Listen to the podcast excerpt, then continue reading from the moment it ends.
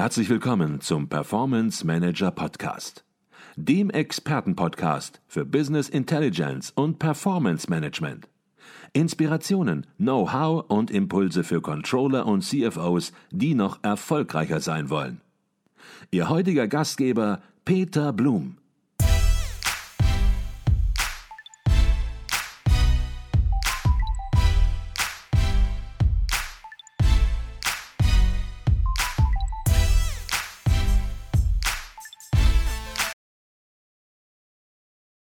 Jetzt gibt es unterschiedliche Synergiearten und Sie haben eine ganze Menge auch herausgearbeitet. Und ich denke, damit es konkret wird, sollten wir vielleicht mal in die wichtigsten Synergiearten direkt auch wirklich reingehen und sie einzeln besprechen.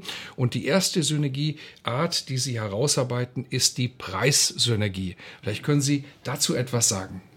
Ja, die Preissynergie äh, bezieht sich auf ähm, zusätzliches Potenzial, was über die Verkaufspreise des neuen Unternehmens, also nach dem Zusammenschluss, äh, realisiert werden kann. Das heißt also, die Wettbewerbsposition des Käuferunternehmens wird verbessert, wenn ein unmittelbares Konkurrenzunternehmen übernommen wird, da dann die Möglichkeit besteht, einen höheren Marktanteil zu generieren und gegebenenfalls höhere Absatzpreise der Produkte durchzusetzen. Mhm. Gemessen wird das durch die Preiselastizität der Nachfrage, die angibt, wie die Nachfragemenge dann auf Preiserhöhungen reagiert. Mhm.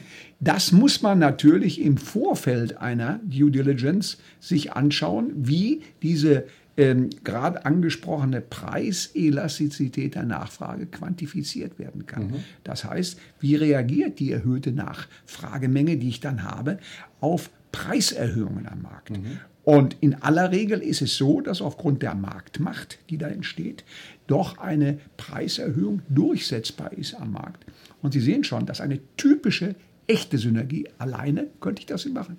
Erst durch den Zusammenschluss werden diese äh, Synergien, die Preissynergien, die erhöhten Preise durchgesetzt am mhm. Markt. Ne?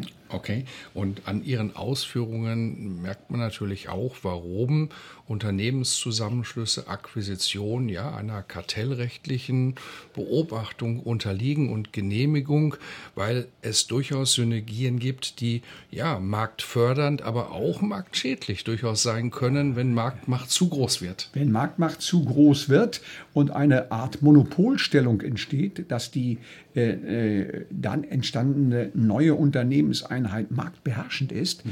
dann äh, gibt es natürlich das Problem, dass das Kartellamt eine Zustimmung geben muss. Mhm. Äh, aber diese Kartelle sind ja nicht nur auf Preis äh, entsprechende Erhöhungen aus. gibt ja auch andere Kartelle, nicht? Mhm. Also, äh, die dann eine Rolle stellen, spielen, aber die äh, sind ähnlich ähm, hier zu sehen. Die entstehen auch dann ähm, im Rahmen von Unternehmensakquisitionen, von Unternehmenszusammenschlüssen. Mhm. Werden wir sicherlich merken, wenn wir nun weitere Synergiearten durchsprechen und die nächste Synergieart, die Sie ja, identifiziert haben oder berücksichtigen, sind die Mengensynergien. Vielleicht können Sie dazu auch etwas sagen. Äh, ja, das ist eine reine Steigerung äh, der Umsatzerlöse nicht durch die Preise, sondern durch die Absatzmenge. Ne? Ich habe eine höhere Marktstärke äh, bekommen und kann natürlich dadurch eine Erhöhung der Absatzmenge erreichen und dadurch meine gesamten Umsatzerlöse nach oben drücken. Und das Interessante ist, bei einem Unternehmenszusammenschluss äh, die entsprechenden fixen und variablen Umsatzkosten wachsen ja nicht proportional. Mhm. Nicht? Die bleiben ja äh, häufig konstant. Das heißt also, ich muss nicht sagen mal zwei, das äh, entsprechende Zielunternehmen und das ähm, äh, kaufende Unternehmen, sondern man hat nur einmal diese entsprechenden fixen und variablen Umsatzkosten und kann dann natürlich auch die Renditen steigern im mhm. Unternehmen. Ähm, also unter Mengensynergien ist einmal die Preissteigerung äh, beziehungsweise die Umsatzerlössteigerung äh, gemeint und zum anderen natürlich auch äh, ein entsprechendes Senken der entsprechenden Umsatzkosten, die mhm. ich habe. Und dadurch habe ich eine ganz andere Erwerbs äh, Erwerbssituation, Erfolgssituation mhm. nach, der, nach dem Zusammenschluss. Wunderbar. Dann gehen wir in die nächste Synergieart rein und das äh, ist, sind Konditionen-Synergien, die Sie ansprechen. Hier gehen wir vermutlich auf die Einkaufsseite nun und ähm, sehen uns hier Synergien an. Ja, äh, man hat aufgrund der Marktmacht bessere Verhandlungspositionen gegenüber den Zulieferern. Sieht man sehr schön in der Automobilindustrie etwa, ne? wie die Zulieferer dann auch ich sag's mal bewusst, geknebelt werden. Nicht? Günstige Konditionen dann beispielsweise einzuräumen. Äh, und das führt natürlich zu einer Senkung der Einstandspreise, der Einkaufspreise, aber auch gegenüber den Banken. Die Kreditzinsen werden geringer, ne? das Risiko ist geringer. Lager- und Versicherungskosten gehen nach unten. Und deswegen haben sie durch diese Konditionen, äh, Synergien, eine erhebliche Verbesserung der Kostensituation im Unternehmen. Okay. Gehen wir eine Synergieart weiter und die kommt ein bisschen, wenn man sich durchliest, etwas vielleicht nebulös daher, weil da könnte man denken, Mensch, was meint er denn jetzt damit? Verknüpfungssynergien. Ist nicht eine Synergie sowieso mit einer Verknüpfung verbunden? Was ist jetzt eine Verknüpfungssynergie sozusagen?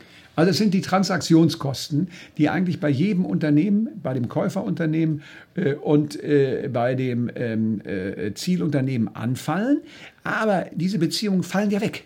Ne? Und insofern sind günstige Konditionen mit den, ähm, sind günstige Konditionen da. Die vertraglichen Bedingungen zwischen Käufer und Zielunternehmen bestehen nicht mehr. Ich denke hier an Informations- Vertragsanbahnungs-, Vereinbarungskosten, ne, die nicht mehr anfallen. Zudem sinkt das Geschäftsrisiko, weil sie ja davon ausgehen können, dass das Käufunternehmen und das äh, entsprechende Zielunternehmen weniger Risiken haben. Und deswegen ist die Unsicherheit nicht mehr da, die vorher vielleicht bestanden hat bei zwei unabhängigen Unternehmen voneinander. Und dadurch haben sie eine erhebliche Reduzierung der Transaktionskosten mhm. die Verknüpfung. Okay, also hier mhm. geht es jetzt nicht um die Umwelt der beiden Unternehmen, um die Umfelder, sondern es geht um die beiden Unternehmen selbst, um die Synergien, die diese Unternehmen erzielen, mhm. wenn sie sozusagen unter einem Dach nun organisiert sind. Und das betrifft ja auch häufig dann durchaus ja, Zentralbereiche, die vorher zweimal da waren und ja, nun nur noch einmal da sein sollen, vielleicht auch nur müssen. Und ja, dann einer, ja, ich sage das böse Wort mal, Rationalisierung auch zum Opfer fallen können. So ist es. Kosteneinsparungspotenziale, Sie haben es gerade gesagt, man muss nicht alles zweimal machen.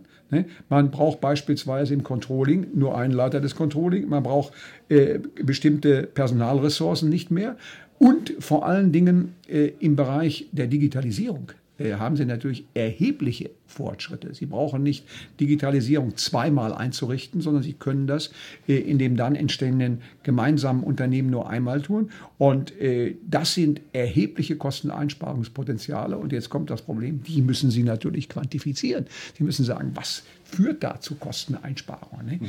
Ähm, und das wird häufig nicht aus meiner Sicht äh, in der Praxis der Due Diligence sorgfältig gemacht. Ne? Mhm. Und das kann, da kann es zu Fehlentscheidungen führen. Ne? Was natürlich dann auch immer wieder, Sie haben es gerade angesprochen, bei Rationalisierungen immer mit den Betriebsräten eine Rolle ist. Nicht? Äh, kann man äh, das so ähm, elegant für die Unternehmensleitung durchführen oder muss man beispielsweise Sozialpläne aufstellen. Ne? Das muss man natürlich alles dann ähm, entsprechend in die Kalkulation einbeziehen. Mhm. Okay. Und man sieht an diesem Punkt natürlich auch besonders, wie sensibel dieses Themenfeld ist der synergetischen Due Diligence, weil man möchte natürlich Synergien heben hinterher und Synergien hebt man, da werden wir auch noch drauf zu sprechen kommen, wenn Ruhe in der Organisation ist, wenn sich eine Organisation zusammen neu findet. Und hier haben wir natürlich die Situation, wenn Synergien vorher quantifiziert werden, insbesondere Verknüpfungssynergien, dass hier natürlich, wenn diese Information möglicherweise zu transparent gehandelt wird, natürlich ein Riesenaufruhr in beiden Unternehmen stattfindet und ja, die Synergie möglicherweise gar nicht mehr zum Tragen kommt, weil vorher schon ein heilloses Durcheinander entsteht und möglicherweise auch die Akquisition schon gar nicht mehr zustande kommt, weil keiner mehr richtig dahinter steht und sie aufgedrückt wird auf ein Unternehmen. Sie haben vollkommen recht, wenn das in der Praxis nicht hinter vorgehaltener Hand äh, geschieht, was wir gerade diskutieren, äh, kann es zur Diskussion in der Öffentlichkeit kommen. Und dann können die beiden Unternehmen auch geschädigt werden im Ruf. Also mhm. das ist ein weiteres Problem, was dann aber im Endeffekt wieder zu einer Senkung des Unternehmenswertes führt, wenn Sie mhm. Rufschädigungen haben. Ne? Also äh, das sind Verknüpfungen, die wir gerade diskutieren.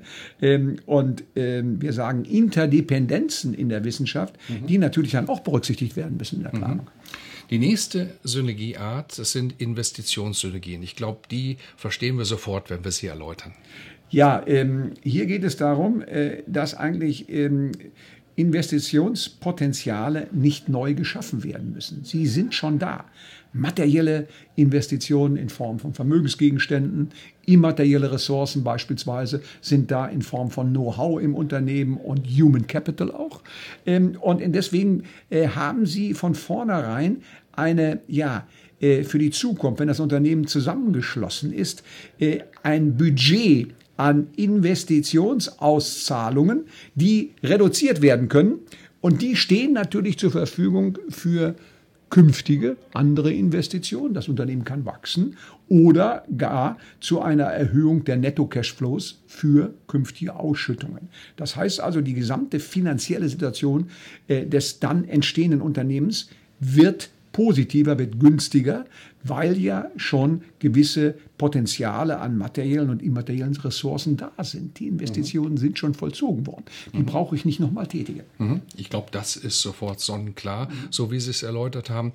Kommen wir noch auf die letzten beiden Synergiearten zu sprechen, nämlich Steuersynergien und Risikosynergien. Vielleicht können Sie diese beiden letzten Punkte auch noch mal kurz besprechen. Es sind häufig Steuersynergien ein Hauptpunkt, ein Unternehmen zu, überhaupt zu erwerben.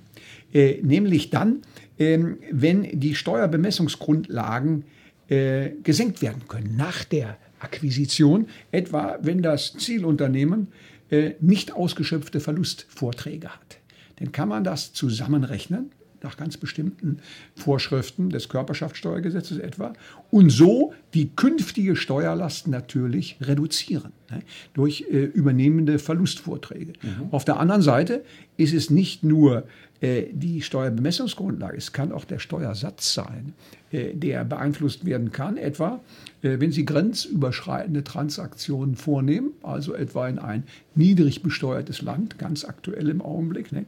Äh, ich denke hier an die Länder Belgien, Holland und auch äh, Irland, die diskutiert werden, und Sie dann über den Steuersatz, wenn Sie da eine Betriebsstätte oder eine Tochterunternehmung kaufen, zu einer entsprechenden Reduzierung der Gesamtsteuerbelastung des dann entstehenden Unternehmens kommen, aufgrund des dann geringeren Steuersatzes. Mhm. Das sind natürlich wichtige ähm, äh, strategische Überlegungen und im Endergebnis wird dadurch mehr Liquidität geschaffen. Die Netto-Cashflows werden höher, weil sie ja weniger Steuern zahlen.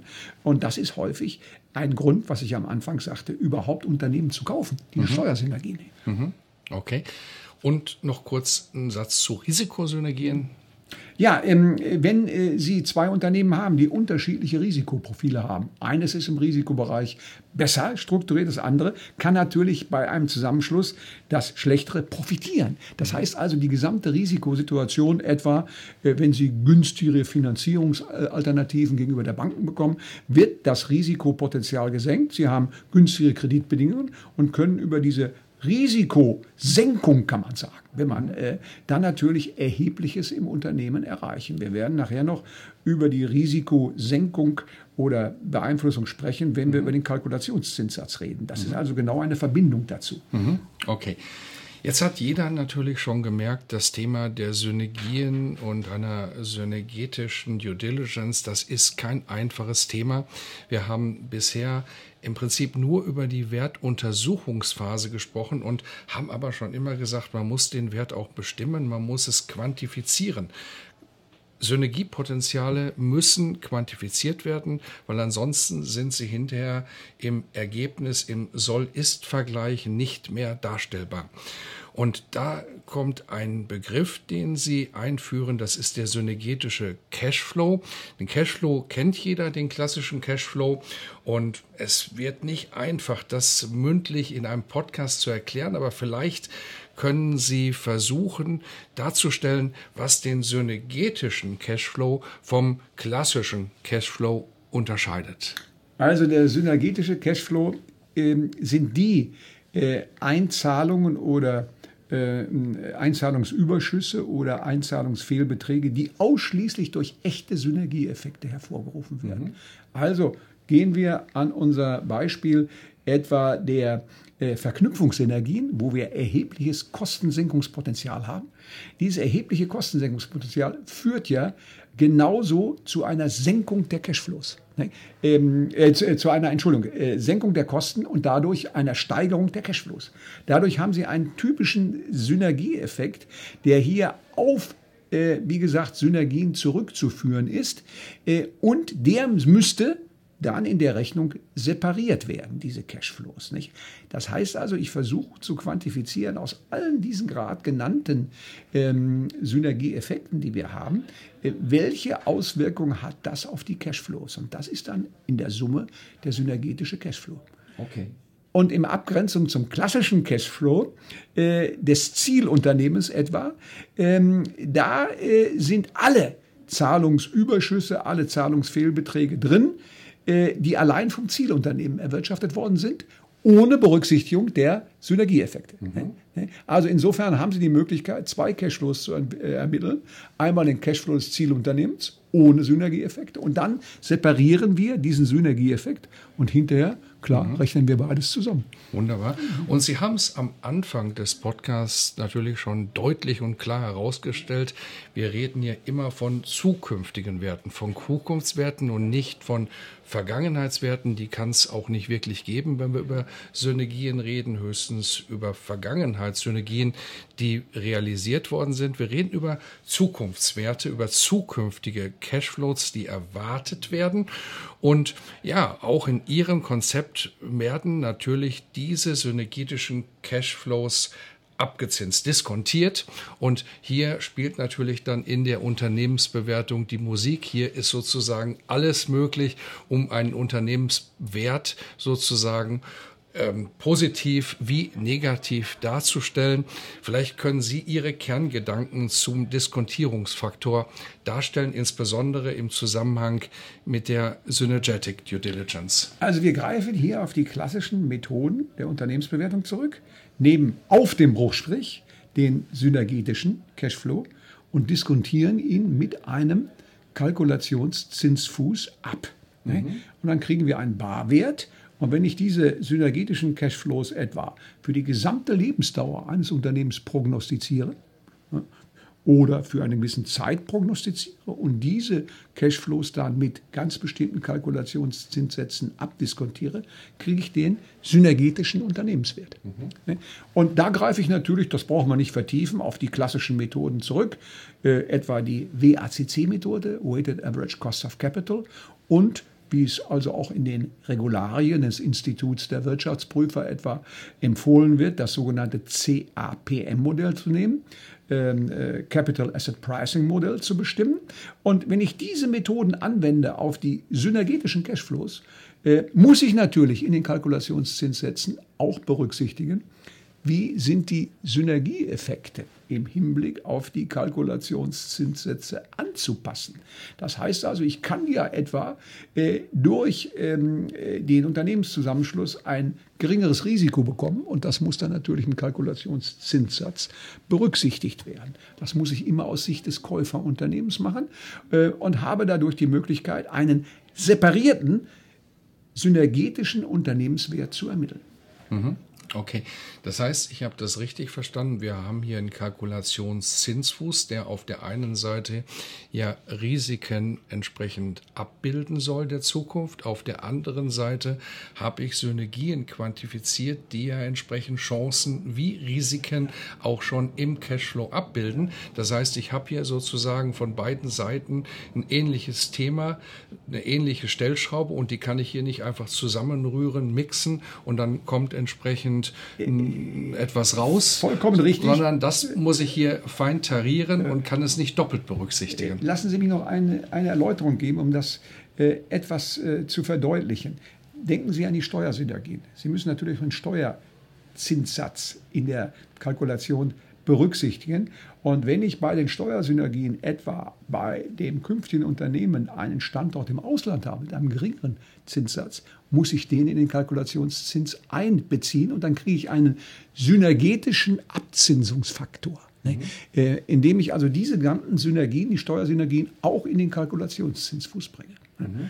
Also eine total äh, neue Denkweise, nicht zu sagen, ich ermittle den Unternehmenswert gemeinsam, sondern ich habe zwei Schritte. Ich habe erstmal den nicht synergetischen Unternehmenswert und dann den synergetischen unter Berücksichtigung aller der Faktoren, die wir gerade eben mhm. diskutiert haben. Und wer da tiefer einsteigen möchte, der findet den Link natürlich zum entsprechenden Artikel in den Show Notes und kann sich dieses Thema natürlich auch in Formel Schreibweise anschauen, um dort dann konkret auch Handlungsempfehlungen zu finden.